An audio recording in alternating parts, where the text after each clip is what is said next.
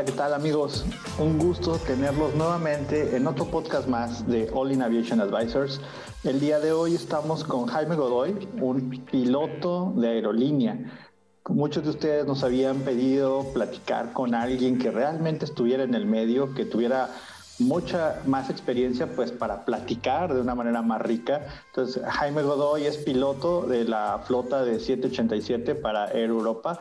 Él no solamente es piloto, él es capitán, él es comandante a cargo de estos vuelos, de este magnífico avión que como todos sabemos es una cosa hermosa al momento de volar. Y pues sin más ni más me gustaría dar la bienvenida a Jaime. ¿Cómo estás Jaime desde España? Hola Cristian, muy buenas tardes desde España en este momento en el cual hablo contigo y un saludo cordial para todas las personas que nos escuchan este podcast. Un cordial saludo con mis mejores deseos de salud para todos. Un placer estar aquí. Muchísimas gracias por habernos aceptado la invitación, Jaime. En verdad es para nosotros un gusto poder platicar contigo poder escucharte y poder estar eh, compartiendo un poquito, aunque sea, de, esta, de, este, de, estas tantísimas horas de vuelo que tienes tú acumuladas. Oye, Jaime, para, para empezar un poquito, podemos, eh, no sé si te, parece bien, vamos a conocer un poco más de ti. ¿Tú de dónde eres? O sea, tú, tú, tú oh, digo, actualmente vives en España, pero ¿dónde, ¿de dónde eres? Eh, ¿Dónde estudiaste? ¿Y cómo inicias en este en este bonito mundo de la, de la industria de la aviación? Pues mira, Cristian, eh, yo nací en una bonita isla que se llama Fuerteventura, que yo vivo actualmente en el archipiélago de las Islas Canarias, que pertenece a, España.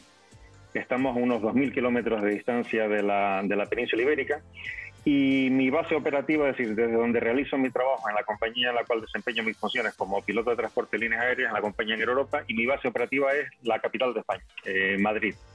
Desde ahí realizo todos los vuelos de largo radio que tiene mi compañía hacia el continente americano. Eh, empecé hace eh, unos 24 eh, años mi andadura profesional. Llevo más de 24 años trabajando como, como piloto en diferentes compañías. Y si me preguntaras de dónde me viene el gusanillo como piloto, pues no sabría ubicarlo, puesto que según me cuentan desde pequeñito, por razones que desconozco, tuve una especie de conexión emocional con la aviación siempre que iba a los aeropuertos enganchado viendo los aviones despegar y siempre fue y siempre fue mi sueño y sigue siendo todavía mi sueño. Tengo la gran fortuna de poder desempeñar una profesión que me apasiona, que me encanta, por la que he dado toda mi vida por la que he tenido que renunciar a, también a muchas cosas y en ella me siento muy cómodo y muy feliz.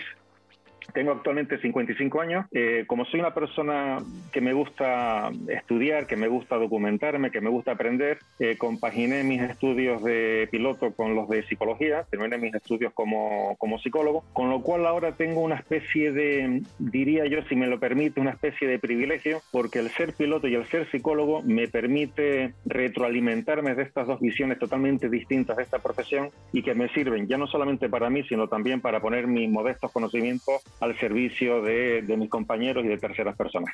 Oye Jaime, qué interesante. Fíjate que muchas de las veces cuando platicas con, con algún piloto que, que, se consolida en la industria como un professional pilot, a veces viene de una, de una herencia, ¿verdad? De, que el papá era piloto, el abuelito era piloto y tiene, esta es la tercera o cuarta generación de pilotos. Y esto que estás diciendo tú, pues, eh, eh, o sea, no, no vienes de, de, la industria, vienes de un, de un amor, vienes de un, de un gusto. Y como dices ahorita, esa parte del enamoramiento del, del, de, de, de, los aviones, ¿no? O sea, tú veías los aviones y los veías como, no sé qué son, no sé cómo funcionan, pero me gustan, me gustan y, y, y ahí empieza como ese, ese viaje, ¿no? Esa parte del, del, bueno, ¿cómo le voy a hacer para poder llegar a, ¿no? O sea, ¿Dónde, dónde, dónde, por ejemplo, cómo, inicias tú? O sea, digo, te gustan los aviones y todo, pero ¿cuál es ese, ese momento de tu vida en el que dices, oye, quiero estudiar piloto, ya, ya estoy listo, lo mío es ser piloto, y, en qué momento de tu vida te ocurre ese chispazo? Pues Cristian, desde que estaba en el, en el high school, eh, yo tenía claro que quería ser piloto. Eh, no te engaño al decir que esta es una profesión que inicialmente requiere una inversión importante de dinero. En mi caso, en mi caso en particular, pues existía una carencia económica que pudiera sufragar esos estudios y lo que hice fue matricularme en la misma carrera universitaria que tú tienes como ingeniero técnico aeronáutico aquí en la Universidad Politécnica de, Madrid. Estuve estudiando varios años en ella, puesto que digamos que era mi plan B ante no poder eh, ver hecho mi realidad, mi sueño de ser piloto Y sin embargo me di cuenta que por una serie de habilidades, una serie de regalos que la vida me dio, dando clases de matemática, física y química, pude ahorrar, junto con la ayuda de mis padres, pude ahorrar una importante cantidad de dinero que me permitió eh, irme a Estados Unidos y realizar allí el entrenamiento práctico de las horas de vuelo que la habilitación de piloto requería. Una vez que terminé mi entrenamiento en Memphis, en, Tennessee, eh, volví a España, convalidé todas las titulaciones aeronáuticas a la legislación española y fue cuando hubo una especie de travesía del desierto en la cual estuve tocando muchas puertas eh, para conseguir entrar en una compañía aérea hasta que conseguí entrar en una compañía pequeñita de turbohélices y ahí empezó mi andadura profesional en la que me propuse poco a poco, con mucha modestia, con mucha humildad y no sin dificultades, pues ir creciendo hasta estar hoy llevando, pues como tú bien dijiste antes, tener el privilegio de llevar el avión más moderno del mundo que existe actualmente, además de otras aeronaves que he volado que me han dado una experiencia personal y profesional maravillosa. Si, si alguien me preguntara cuál cuál sería el consejo que daría a todas aquellas personas que desde ahora quisieran ser eh, pilotos. Puede que suene pedantería, pero créeme que lo digo con absoluta eh, sinceridad, puesto que fue lo que yo hice, soñar. El primer paso para conseguir que eh, lo que tienes en la cabeza se haga realidad es soñar en ello. Yo soñé mucho, recuerdo de pequeñito, antes de acostarme en la cama, soñar conmigo mismo, verme con mi uniforme de piloto y mira por dónde, muchos años después lo he conseguido. Con lo cual, si yo lo he conseguido, estoy convencido que otras personas, si se lo proponen, lo conseguirán. Fíjate que, que, padre eso que estás diciendo, porque sí, o sea, eso de tener una meta bien definida, o sea, sabes cuál es el punto B al que quieres llegar y cómo, cómo vas a llegar ahí, todavía no sabes, o sea, pero ya te imaginas. Y esa parte a veces yo sé, yo digo, lo hemos visto en diferentes ámbitos donde alguien se imagina algo, pero no se lo imagina realmente en el largo plazo, se lo imagina porque lo quiere tener ahorita, pero no se lo imagina de que un día lo quiere tener y eso es a lo que quiere llegar y eso es a lo que aspira. Y ponerse ese, ese punto B, digo, ahorita con ese, ese journey que nos platicas, que, te, que fue ese camino, como dijiste ahorita y que y me gusta mucho cómo lo dices, que desde una manera, eh, como dijiste, de humildad, donde pues no fue un camino fácil, tampoco fue un camino complejo, pero cuando te gustan las cosas, cuando realmente es tu pasión, ah, por muy difícil y pesada que sea la cruz, si le queremos poner algún nombre, no pesa tanto, porque realmente sabes que, que después de, esa, de, ese, de ese andar pedregoso, pues hay una, hay una recompensa. Y aún y que no encuentras la recompensa, sigues buscando esa recompensa y sigues como en ese camino de tratar de alcanzarlo y de buscarlo, ¿no? Y, y esa parte es donde a veces algunos pues yo creo que la naturaleza humana tiende a desesperarse de decir, oye, es que yo quiero algo y cuando lo quiero lo necesito y lo necesito ya. Y a veces invertir tiempo para poder llegar a ese, a ese punto B en la vida, quiero, que, quiero pues dejarlo bien en claro que pues no todo mundo tiene el temple, sino todo mundo, o sea, todo el mundo llegaría, ¿verdad? Entonces, eh, eh, es muy interesante eso que nos compartes, Jaime.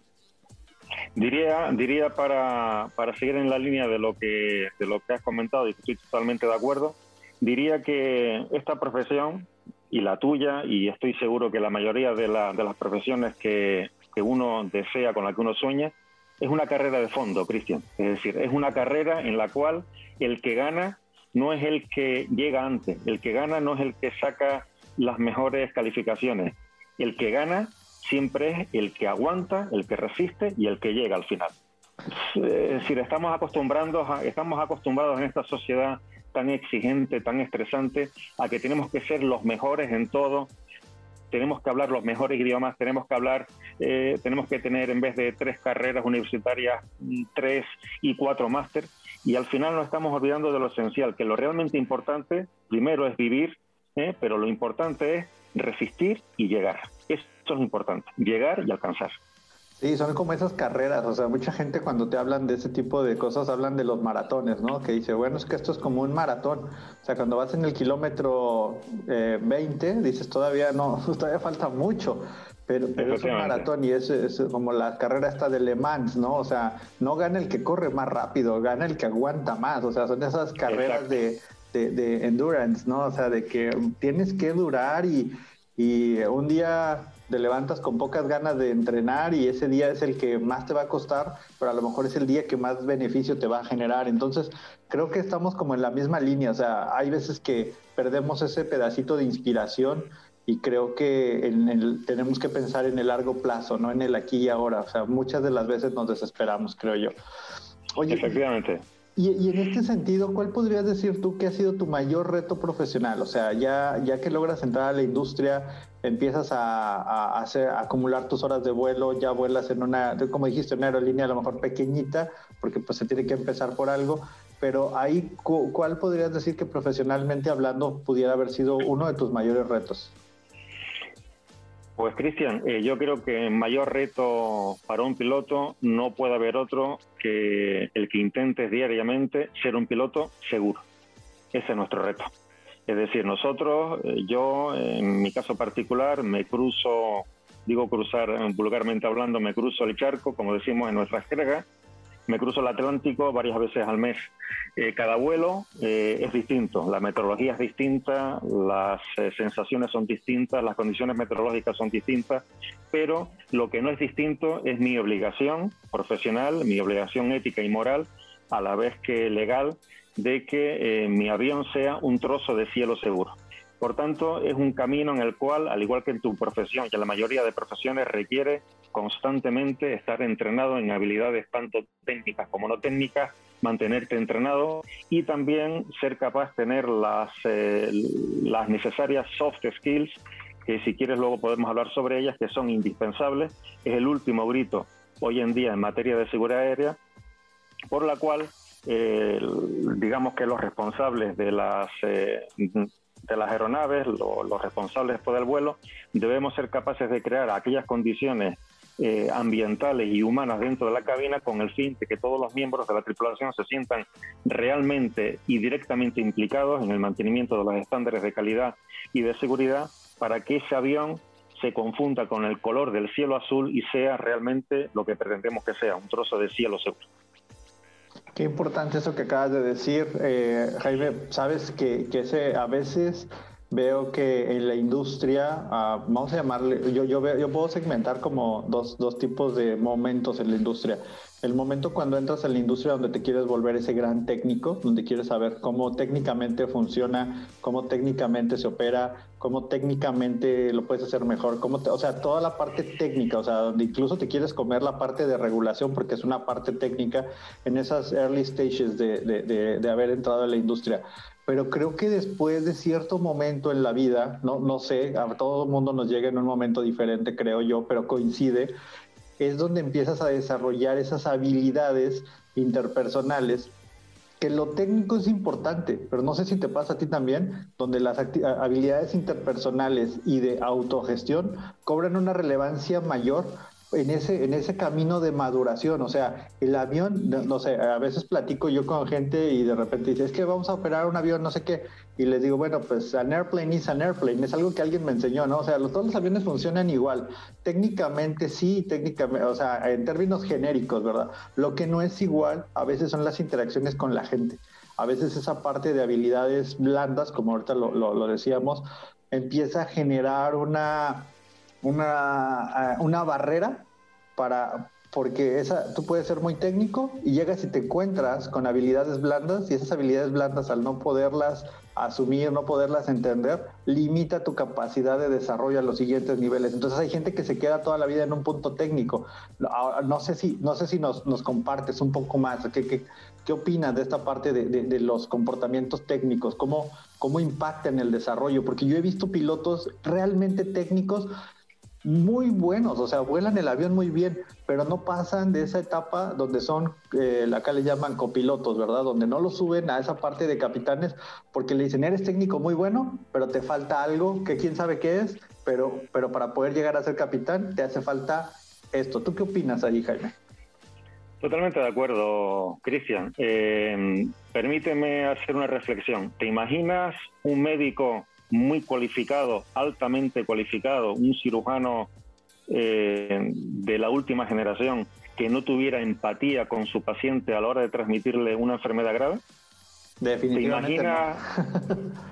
¿Te imaginas, un, un, líder de una empresa, un, CEO de cualquier empresa, eh, que estuviera, que hablara tres o cuatro idiomas, que tuviera dos o tres carreras universitarias, que estuviera, que tuviera tres o cuatro másteres, pero no fuera capaz de, de transmitir a los trabajadores de dicha empresa el valor cultural y de empresa.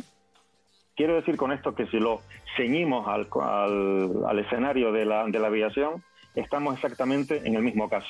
Es decir, antaño, hace muchos años, la figura del piloto era el estereotipo de piloto con muchísimas horas de vuelo, una persona de un carácter, vamos a decir, algo duro, algo agrio, que era capaz de solventar eh, todas eh, las vicisitudes que se podían presentar en un vuelo.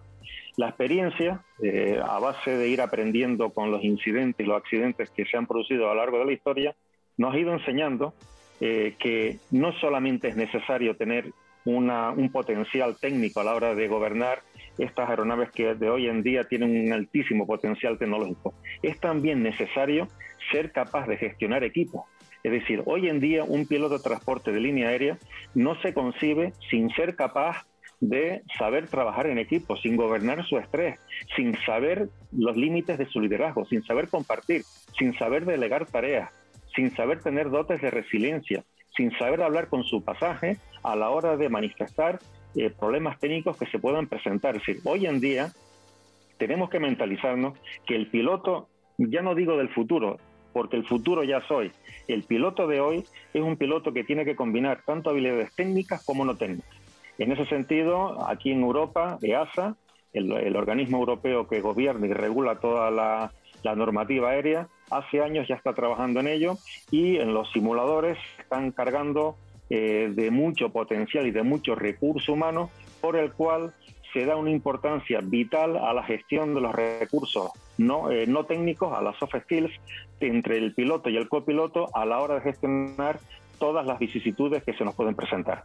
Simplemente recuerdo el, el, desgraciado accidente que terminó exitosamente gestionado por el comandante, el capitán Salenberger, en el amerizaje del río Hudson, en el cual la película, yo sería una película que pondría año tras año en las escuelas y en los colegios, cuando todo el sistema cuestionando su supuesta habilidad técnica para eh, volver a aterrizar en el avión en el aeropuerto de despegue. Después de tanto acuciarlo, después de tanto rinconarlo, eh, mediante el cual se demostró que los instructores del fabricante del avión, sabiendo previamente que en las simulaciones se iba a producir un fallo por el motor y fueron capaces de eh, aterrizar el avión, el capitán Salenberger dijo una frase que me parece, Cristian, mítica. Fue cuando dijo, bien, vamos a empezar a hablar en serio y fue cuando dijo aquella reflexión, dice bien, los instructores del fabricante del avión cuando simulaban la parada de los dos motores sabían que esos dos motores se iban a parar,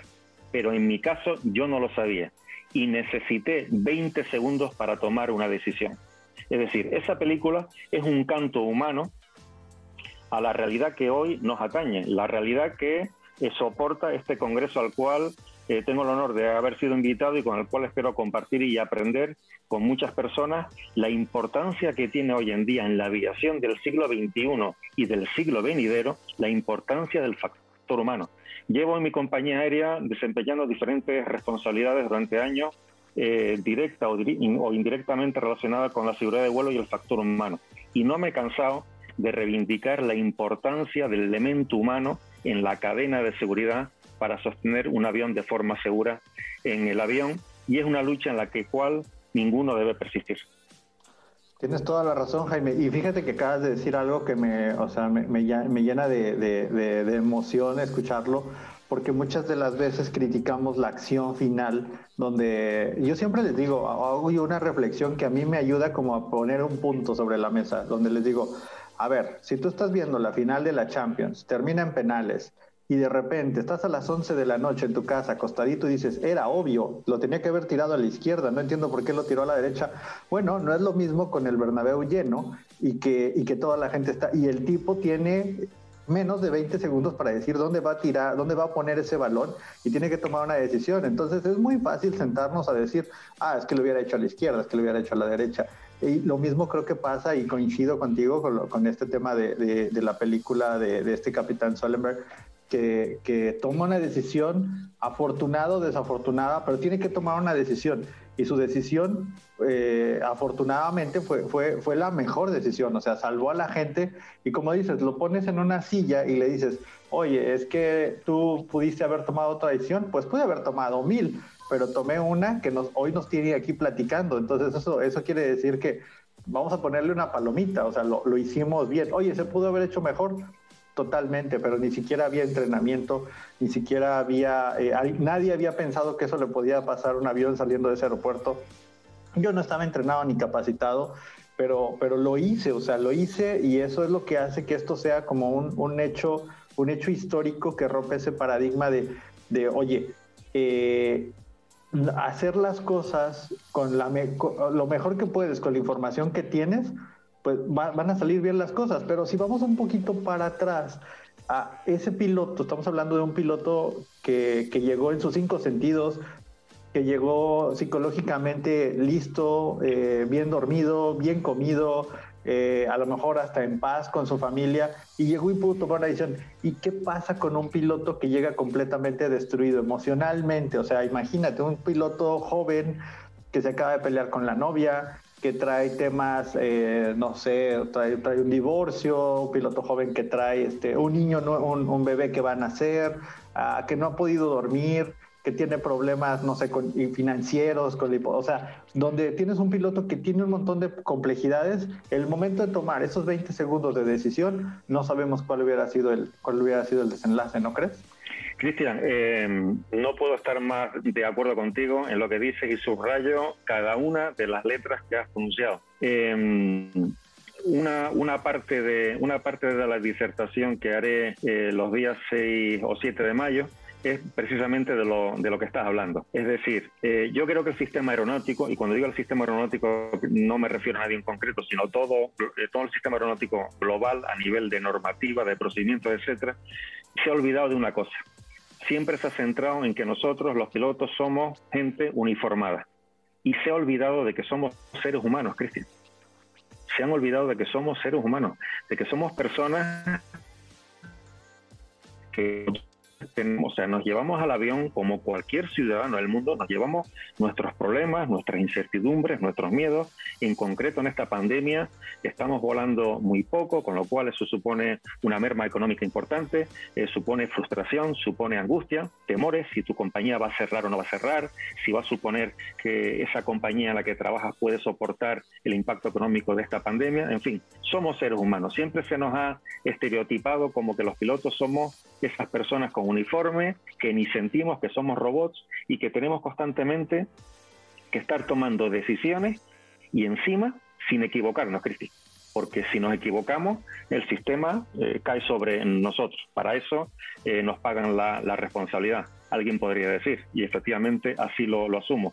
Pero yo creo que tanto en esta profesión como en cualquiera, pero ya que estamos hablando de seguridad mental en aviación, yo mm, apelo, abogo al sistema aeronáutico a que tanto a los pilotos como a los ingenieros aeronáuticos de mantenimiento, a los controladores aéreos, a las azafatas, es decir, a las tripulaciones de cabina que de pasajeros, que no nos podemos olvidar ni de ellos ni de ellas, que hacen un trabajo fundamental, yo creo que tenemos la obligación de volver a ser humanos. O sea, nos estamos deshumanizando y pretendemos hacer una, una aviación robótica, cuando lo que se busca es una aviación más humana ¿Pero por qué? Porque siendo una aviación más humana, creo que conseguiremos que esa aviación sea lo que queremos, más segura.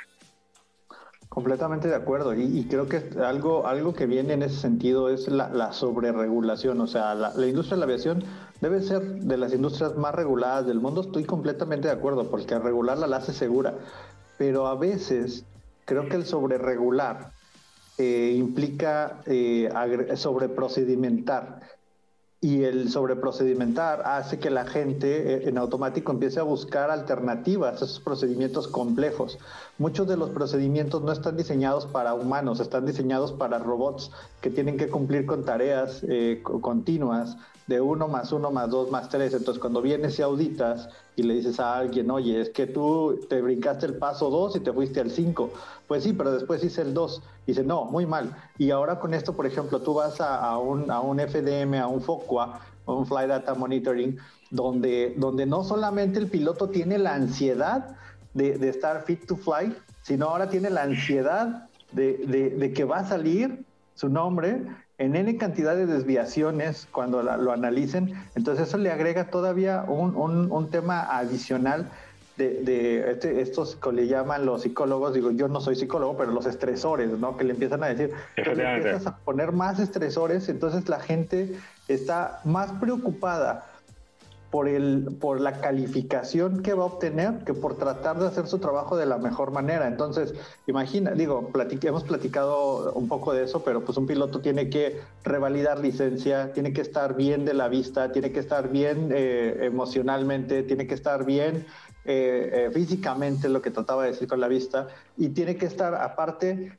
pues bien con, con, todo su entorno. O sea, ¿cómo tienes a un piloto, eh, o sea, eh, haciendo mindfulness todos los días y, y, alineando sus chakras antes de irse a volar? O sea, es, es complicadísimo. Por ejemplo, hace unos años, ¿te acuerdas del accidente este del German Wings, ¿no? Que decían, es que ese piloto estaba loco. Wow, espérame, creo que ese piloto fue, el, fue, digo, independientemente, todavía no se sabe bien qué fue lo que pasó, pero, pero, pero el, pero creo que a lo mejor ese fue como esa bandera, ¿no? De lo que tú, de la plática que, que, tienes tú ese del Mayday, soy un piloto y necesito ayuda, ¿no? O sea, hey, necesito ayuda, pero nadie me escucha, nadie sabe cuáles son, nadie sabe dónde estoy, porque a lo mejor todo el mundo dice, ah, es que ser piloto, oye, pues viajas por el mundo, debe ser la cosa más que, pues es, es padre, es muy emocionante cuando estás de vacaciones, pero trabajando son otros 50 pesos, le decimos por acá. Efectivamente. Eh, Cristian, mm, en tu trabajo, ¿cuántas veces te han preguntado, Cristian, ¿cómo estás?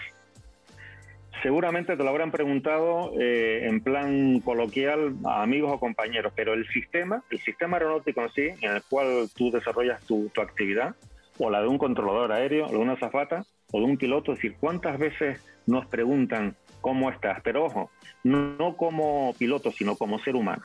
Es decir, el caso de German Wings fue el accidente que hizo enfrentar al sistema aeronáutico eh, frente al espejo y darse cuenta de que había un agujero que se había olvidado de tratar hace tiempo. Es decir, ya eh, se demostró de que no somos robots, de que no somos eh, máquinas de pensar y de actuar con uniformes, somos seres humanos con uniformes. Entonces, yo creo que va siendo hora y yo creo que este es el momento y este Congreso eh, me parece una idea sensacional y sobre todo valiente para que empecemos todos a reflexionar al respecto. Es un gran primer paso para que empecemos a, a acotar esa aviación que todos queremos en pro de la seguridad y una aviación formada por seres humanos en pro de los seres humanos para conseguir aquellos parámetros y aquellos estándares de seguridad que tanto la normativa como la industria así exige. Totalmente, creo que lo, retratas muy bien. La industria ha buscado ser más eficiente y el hacer, el hacer más con menos, ¿no? Todo el tiempo es el producir más, producir más y llega ese punto en el que para poder hacer más, pues te, enfocas mucho en la parte de, de, hacer más y la parte, la parte base, la parte fundamental, la parte de abajo que es el talento, las personas, la gente que está detrás, que tiene esos dolores, que tiene esas preocupaciones, que tiene esos miedos, pues se termina desconectando. Digo, ahorita estamos viendo, por ejemplo, un British Airways que corrió, eh, recortó el 30% de, su población. Eh, Iberia, eh, LATAM, eh, Aeroméxico, o sea, todas estas empresas grandísimas alrededor del mundo generan esa, esa parte de estrés en la gente y esa parte de, miedo y preocupación entonces empieza a tener gente que no nada más hace su trabajo, sino empiezan a hacer esos, eh, empiezan a distraerse, empiezan a, tener nuevos miedos, nuevas complicaciones. Y eso, pues en algún artículo por ahí salió que es una preocupación. O sea, el tema de regresar a la gente que estaba trabajando antes de pandemia descansa en pandemia y luego volverlos a subir a volar es, un, es, es así un, riesgo enorme porque no hay una transición de, de, venir a 100 por hora a cero y luego volverlos a subir a 100 por hora porque ahora se necesita, porque ahora somos menos gente y ahora te tienes que poner la camiseta de la compañía y tienes que sacar el vuelo y tienes que, y tienes que, y tienes que, entonces empieza a sumarle ese montón de complejidades y ni modo, uno como persona pues al final trabajas para obtener un beneficio y ese beneficio pues termina siendo como eh, exponer a, una operación que debiera de ser segura. Entonces, creo que actualmente, y comparto contigo, actualmente estamos frente al, al reto de lo que va a ser el, el nuevo mundo, ¿no? El mundo, no el mundo futuro, ya el nuevo mundo, donde este nuevo mundo al que estamos despertando después de la vacunación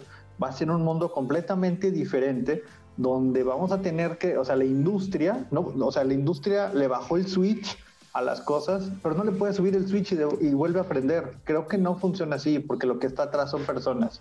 Y ahí es donde creo yo que no se está poniendo esa, esa, todavía ese foco, esa atención de decir cómo vamos a hacer ese regreso a la vida normal eh, digo, a lo mejor en papel sí está, o sea, muchas empresas dicen, bueno, este es mi plan de recuperación, pero creo que el plan de recuperación está en la parte financiera, en la parte operativa, pero no en la parte humana. En la parte humana creo que todavía hay un gap, o sea, ese análisis, como dijiste ahorita, de, a ver, ustedes que operadores que están aquí, llámese pilotos, sobrecargos, mecánicos, técnicos, ingenieros, ¿todos están bien?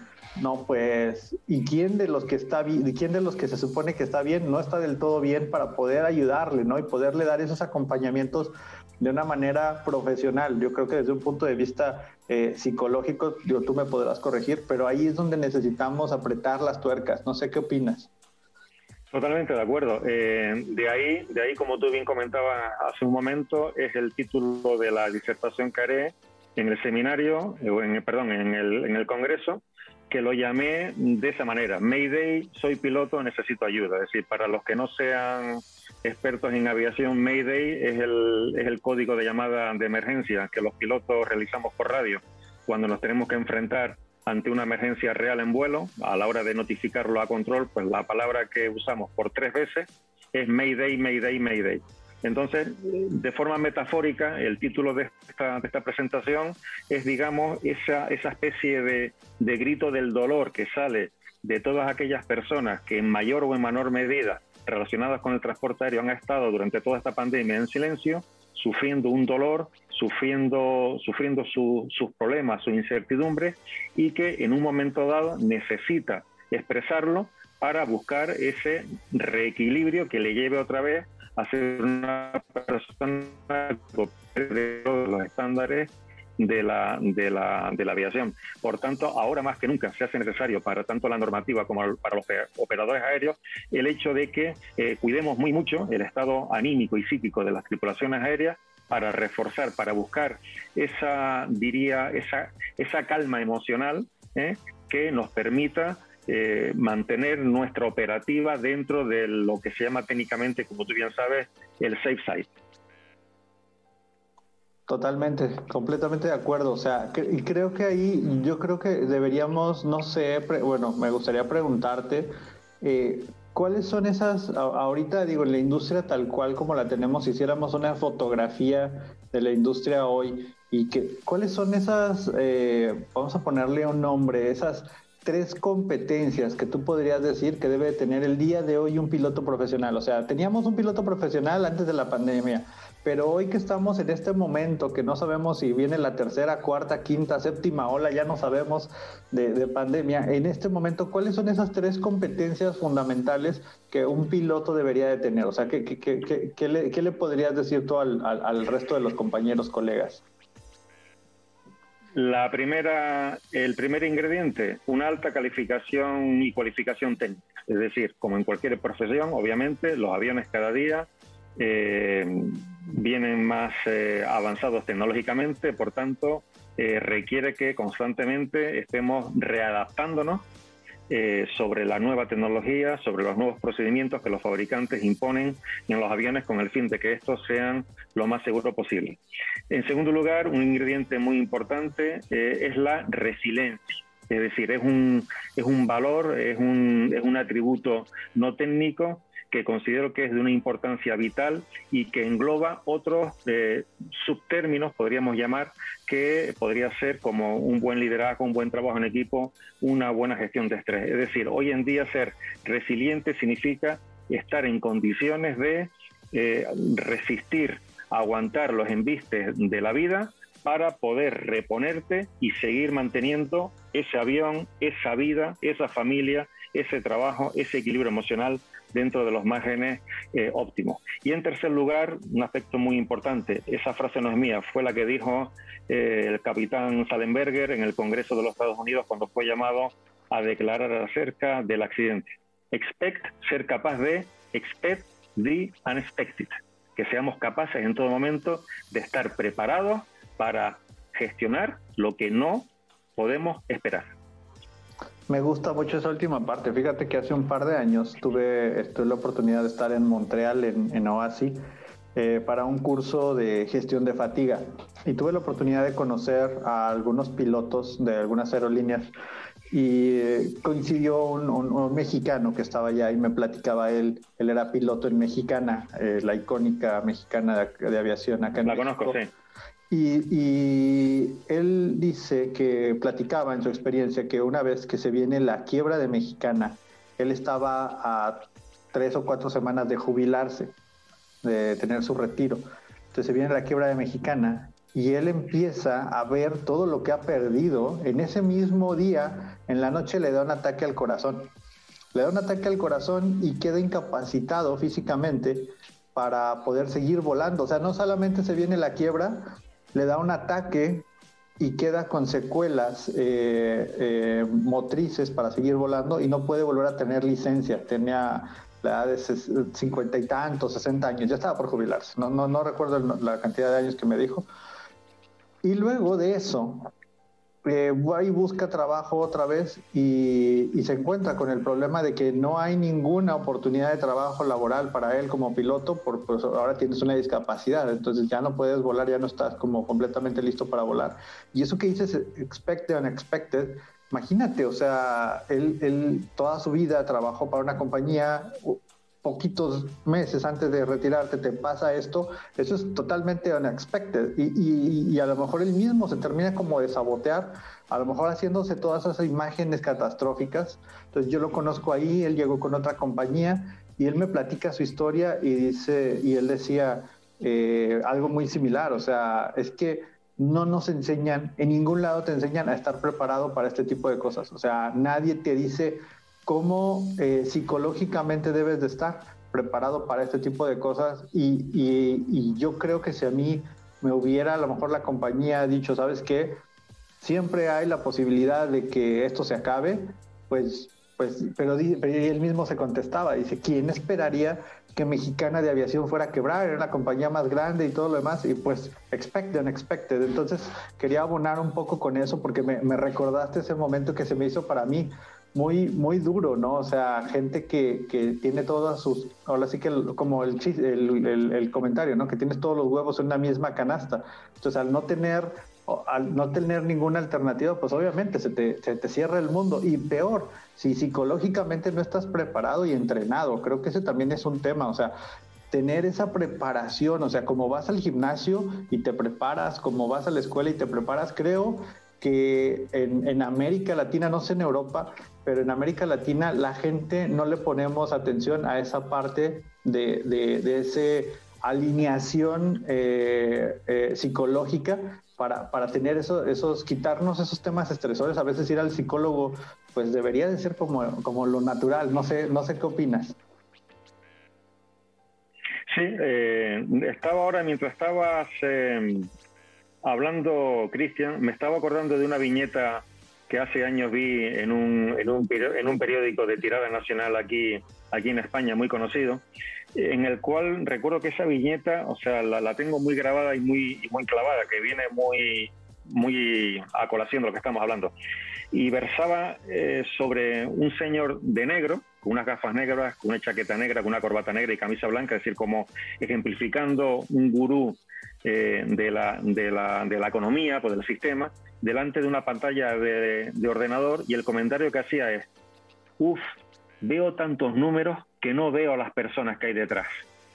Es decir, el sistema se ha, se ha cebado con los números. El sistema eh, da preponderancia, no, no creo que esté yo descubriendo nada nuevo cuando digo que el sistema eh, se, ha obcecado eh, en, en, los beneficios económicos. Y no me parece mal, porque efectivamente lo que sustenta a una compañía, una empresa, lo que da vida a esta sociedad que hemos decidido crear o que han creado para nosotros, según poco cómo se mire, es una sociedad en la, cual está claro que las empresas deben tener beneficios eh, para poder eh, subsistir y para poder sostener todo lo que directa e indirectamente eh, conlleva. Pero claro, ¿dónde está la línea, Cristian? ¿Dónde está la línea roja que, que dice, bien, esto es cierto, pero ¿dónde está el cuidado del ser humano para que esto no se nos vuelva tóxico? Y yo creo que estamos empezando todos a recibir una especie de toxicidad desde, desde hace años en la cual nos estamos olvidando de valores esenciales, en la cual eh, nuestra salud, tanto psíquica como mental, está, está peligrando. Es decir, eh, no, es, no es del todo normal que en países muy avanzados, tanto en Latinoamérica como en Europa, donde, donde cualquier niño hoy en día con 12 o 13 años puede tener un smartphone eh, de muy avanzadísima tecnología y resulta que estamos teniendo los mayores índices de depresión, de pérdida de sueño, de insomnio y de ansiedad. Es decir, esto no es una cosa que los psicólogos nos hayamos inventado, las cifras y los números están ahí. Si trasladamos esas cifras a cada entorno laboral, podemos sacar eh, conclusiones y consecuencias que nos debería preocupar. Por tanto, creo que debemos dar paso, tanto los trabajadores como las empresas, así como la normativa, avanzar en ese sentido en el cual es muy importante que nos cuidemos. Recuerdo eh, en, mi, en mi flota anterior, cuando volaba el Airbus 330, eh, era supervisor y daba, y daba instrucción en vuelo a futuros comandantes. Y recuerdo que uno de ellos me hizo una pregunta eh, que me dijo, Jaime, bueno, era su último vuelo ya antes de la, de la inspección final, y me preguntó, bueno, Jaime, ¿algún consejo sobre el avión? sobre algo que, que quieras comentar? Digo, sí, quiero decirte una cosa y me dijo, dime, y le dije, cuídate. Eso es lo que quiero que hagas, cuídate.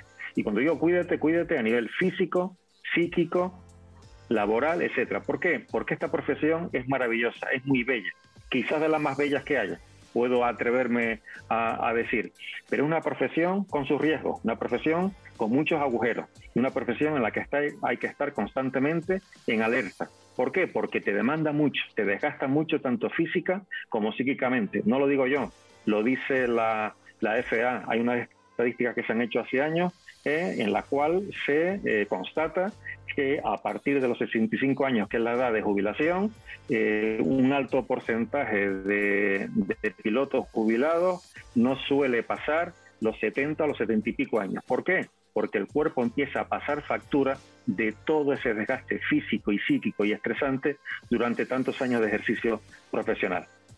No quiero decir con esto que esta profesión sea negra y sea oscura, vuelvo a decir, una profesión bellísima y también debo decir que las previsiones de los grandes fabricantes, tanto como Boeing como Airbus, vaticinan afortunadamente que va a haber en los próximos 30 años una demanda de pilotos que supera más de los 250.000 pilotos en todo el mundo.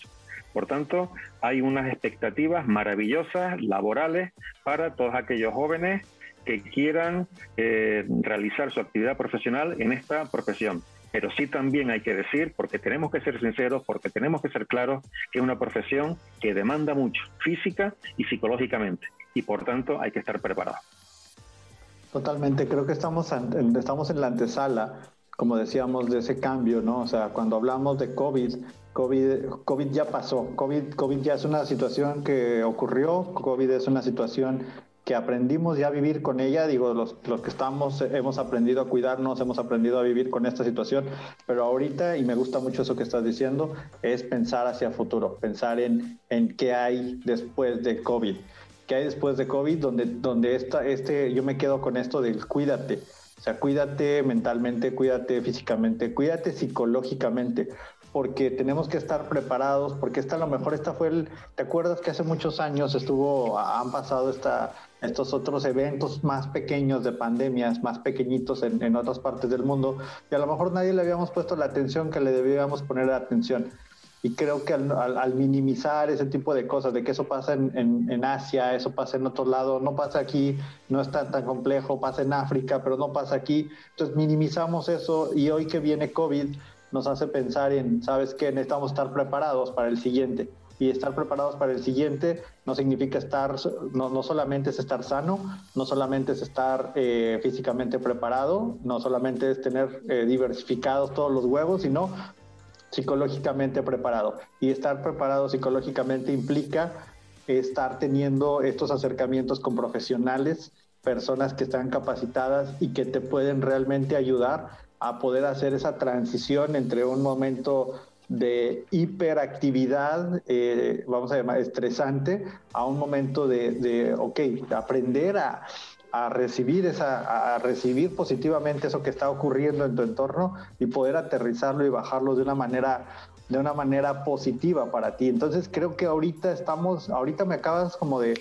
de dar ese chispazo, o sea, el futuro, el, futuro, o sea, que estamos pensando a los siguientes 10 años, sí, va a haber mucha gente, pero creo que las autoridades y la, la misma industria va a empezar a tornarse hacia el cuidado de las personas desde el punto de vista psicológico, porque creo que, que se está, esto está eh, siendo ese, ese trigger, ese detonador de, de, esa nueva manera de abordar a la industria, no solamente desde el punto de vista técnico, no solamente desde el punto de vista de soft skills, sino acá abajo, en el que le está pasando a la gente en la cabeza. ¿Cómo, estás? ¿Cómo estás, Jaime? Entonces, es, creo que me, me, me, ayudas a, a, hilar esa idea.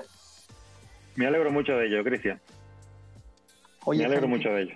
Eh, de verdad que de verdad que es, es, apasionante poder platicar contigo y, y, esa perspectiva que nos ayudas a, a, a, poner sobre la mesa y empezar a, planear futuros, ¿no? Eh, y, y, en ese sentido de planear futuros, ahorita nos decías, bueno, eh, va a haber una demanda importante hacia, hacia adelante.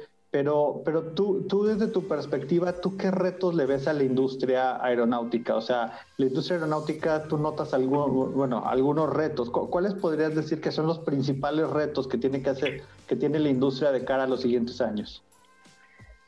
Pues Cristian, eh, aquí en Europa uno de los grandes retos que, que, tenemos, que se lleva trabajando en él desde hace años, eh, es flexibilizar el espacio aéreo. Es decir, está claro que se vaticina, afortunadamente cuando pasemos esta situación pandémica, se vaticina un incremento muy importante, muy intenso del tráfico aéreo. Las compañías aéreas se han visto obligadas, digamos que eh, manteniendo su ADN, pero se van a ver obligadas a cambiar de vestido, optimizando y flexibilizando su flota, sus políticas de contratación. Eh, es necesario, como te acabo de decir, eh, que la normativa permite, permita la flexibilización del espacio aéreo con el fin de que mm, sin tocar los límites, los márgenes de seguridad, el espacio aéreo se pueda eh, incrementar con el fin de que mayor número de operadores puedan satisfacer las necesidades vitales de las personas para, para moverse y por esos derroteros se va a plantear la aviación del siglo XXI. Se están planteando también, de hecho ya, ya han entrado en vigor, nuevos escenarios acerca del entrenamiento de las tripulaciones. seguro que has oído hablar y si alguna persona eh, lo, lo desconoce, le puedo remitir a muchísima documentación que ya está colgada en Internet eh, el Evidence Based Training es la nueva filosofía de entrenamiento de las tripulaciones, que es un cambio total de filosofía acerca de cómo tenemos que gestionar las distintas vicisitudes, las distintas anomalías y emergencias que nos encontramos en el vuelo, de forma que ese perfil de simulador en el cual las tripulaciones vamos a tener que movernos se asemeja muy mucho a lo que podría pasar en una situación real. Es decir, se busca en función de la experiencia pasada, se busca crear escenarios nuevos que permitan a los pilotos eh, desarrollar sus habilidades técnicas y no técnicas con el fin de mantener los aviones dentro de los parámetros de seguridad. Por tanto, para concluir, eh, podría resumir que los tres grandes retos que se plantea la industria aeronáutica, eh, no para el futuro, sino para este presente que ya estamos tocando con las llamas de los dedos, es la flexibilización de la normativa y del espacio aéreo, un mejor entrenamiento de las tripulaciones aéreas y, por supuesto, insisto, y por ello vuelvo a repetir, porque me parece de una importancia enorme, iniciativas como la que encabeza, que es la creación de este seminario, el que el ser humano, el ser humano dentro del entorno aeronáutico, vuelva a recuperar el lugar que nunca tuvo que perder. Por eso animo a todos los actores de esta gran industria, que es la industria aeronáutica, que permite que la gente viaje, que se conozca, que se abran lazos económicos, que la gente interactúe. Esa es la magia de la aviación. La aviación, más que llevar gente de, de vacaciones, yo siempre la he visto como, como algo mágico. Todavía me sigue sorprendiendo, digo, ¿cómo es posible que yo despegue a las 3 de la tarde de Madrid y 12 horas después esté en Buenos Aires? Es algo mágico. Pero cuando me bajo del avión y veo a las personas que he traído en el avión, unos con maletines de negocios para generar nuevas sinergias con otras empresas en Latinoamérica. Cuando veo familiares que cariñosamente se saludan con otras personas, eh, reforzando vínculos emocionales, esa es la aviación. la aviación es la herramienta que el ser humano se ha dado para interactuar a lo largo de este mundo maravilloso, enorme, pero eso sí, con mucho riesgo. Qué, qué, buen, qué, buena manera de ver la aviación. Qué, qué, frase tan, tan, tan, Creo que es una frase que de verdad eh, linda y emblemática donde dices, oye, la aviación es eso, la aviación es reforzar los vínculos. Creo que eso, eso me lo llevo. O sea, para eso permite, la aviación es el mecanismo que tiene la humanidad para reforzar vínculos, o sea, porque esto, porque una llamada, una videollamada no es lo mismo que estemos platicando en un café face to face y, viéndonos, gesticulando, moviéndonos, no es lo mismo, o sea, eh, funciona, digo, no quiero decir que no funciona, pero, pero, pero eso me gusta, o sea, la aviación es el medio de reforzamiento de vínculos de la humanidad, o sea, si lo ponemos así, o sea, yo voy a mandar a hacer una placa para ponerla así, así de que, ¿en qué ¿A qué te dedicas? Pues yo me dedico a reforzar vínculos de la humanidad. O sea, imagínatelo, o sea, imagínatelo así, o sea, de ese tamaño.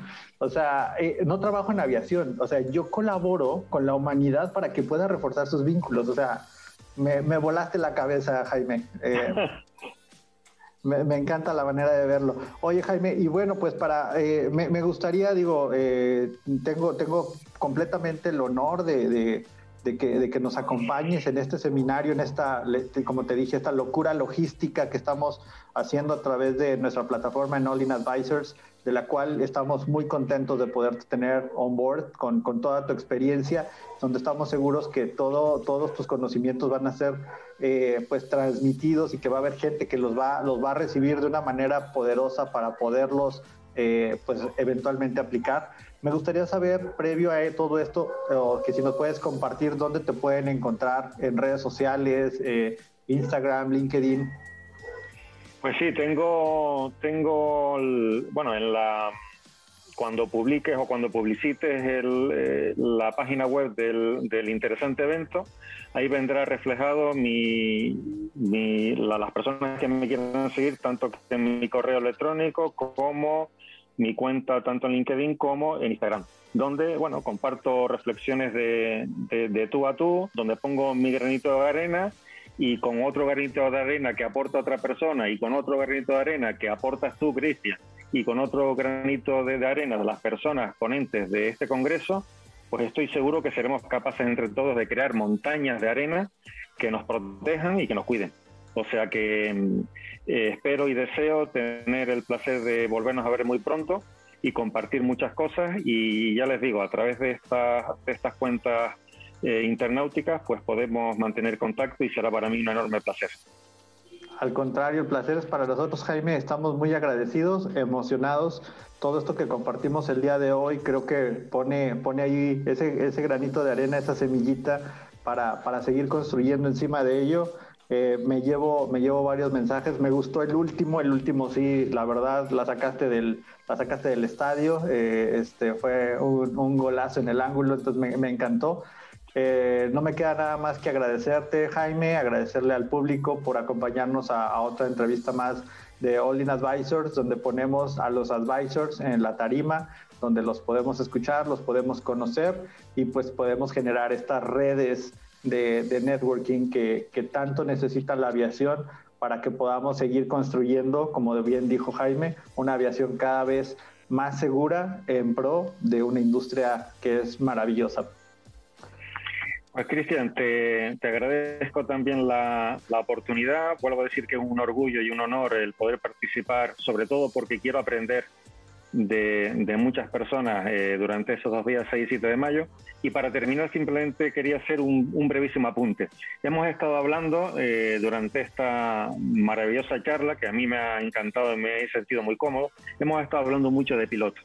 No quería en ningún momento dejar atrás sin mencionar eh, el hecho de que el que un avión se mantenga en el aire no es solamente cuestión de, de pilotos. Es decir, hay una enorme, una enorme y maravillosa cadena de personas que contribuyen día a día con su esfuerzo y con su trabajo a que un avión se mantenga en el aire. No quiero olvidarme eh, de las tripulaciones de, eh, de cabinas de pasajeros, no me quiero olvidar del personal de mantenimiento que tanto tú como en mi compañía y en todas las compañías hacen un trabajo sensacional teniendo a los aviones a punto donde los miman. No me quiero olvidar del personal de facturación, desde el más humilde maletero, desde el más humilde señor que pone el combustible, controladores aéreos, administrativos, es decir, todos, todos, todos hacemos un gran puzzle y tengo la absoluta convicción de que si en ese puzzle falta una sola pieza, ya no hay puzzle. Por tanto, mantengamos el puzzle unido. Completamente, completamente de acuerdo contigo, Jaime.